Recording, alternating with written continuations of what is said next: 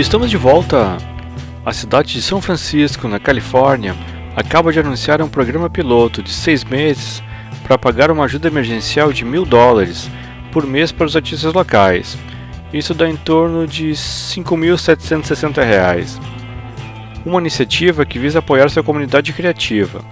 O dinheiro será destinado a 130 cidadãos, cuja prática artística está enraizada em uma comunidade historicamente marginalizada, como relata o jornal The San Francisco Chronicle. O pagamento terá início em maio como forma de ajudar os artistas a sobreviver à crise do coronavírus. O programa de ajuda emergencial de São Francisco foi aberto para quem trabalha no setor de artes e entretenimento, que inclui música, teatro, cinema, dança, artes visuais e fotografia.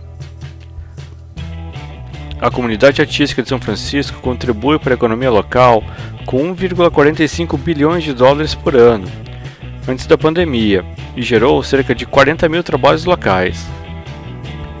Aqui no Brasil, o Senado aprovou nesta terça-feira, dia 30, o projeto de lei que cria o Programa Emergencial de Retomada do Setor de Eventos, PERSE.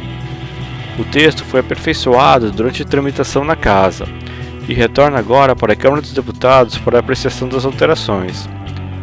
A nova versão do PERSE aperfeiçoou aspectos como refinanciamento de obrigações fiscais, não fiscais e o FGTS, o crédito para sobrevivência das empresas e a desoneração fiscal. Cerca de 6 milhões de brasileiros podem ser beneficiados pelo PERSE. Este é número aproximado de trabalhadores envolvidos no hub setorial da cadeia produtiva dos eventos de cultura e entretenimento no país, que abrange 52 ramos de negócios, em aproximadamente 640 mil empresas e 2,2 milhões de microempreendedores individuais, os chamados MEIs. Como, por exemplo, donos de barraquinhas de comida, eletricista, técnico de som, etc. E o Garbage acaba de anunciar a chegada de seu novo álbum de estúdio, intitulado No Gods, No Masters, sucessor de Strange Little Birds, de 2016.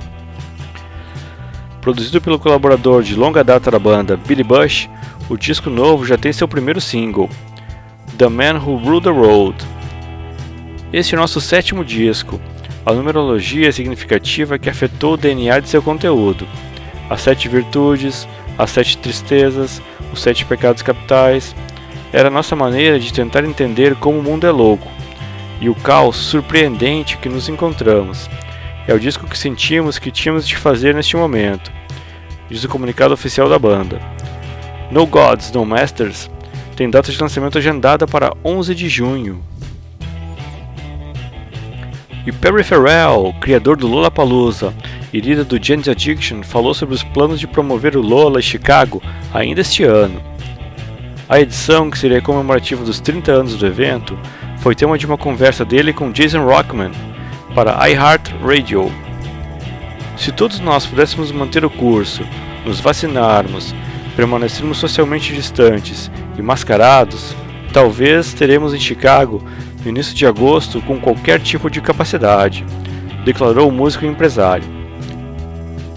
Ferrer comentou ainda que se não for um Lollapalooza gigante, se contentará em promover um Lola com meia capacidade. No início do mês, a Billboard informou que os organizadores estavam otimistas quanto à realização do Lollapalooza Chicago, e tudo indica que o festival vai rolar no verão do hemisfério norte.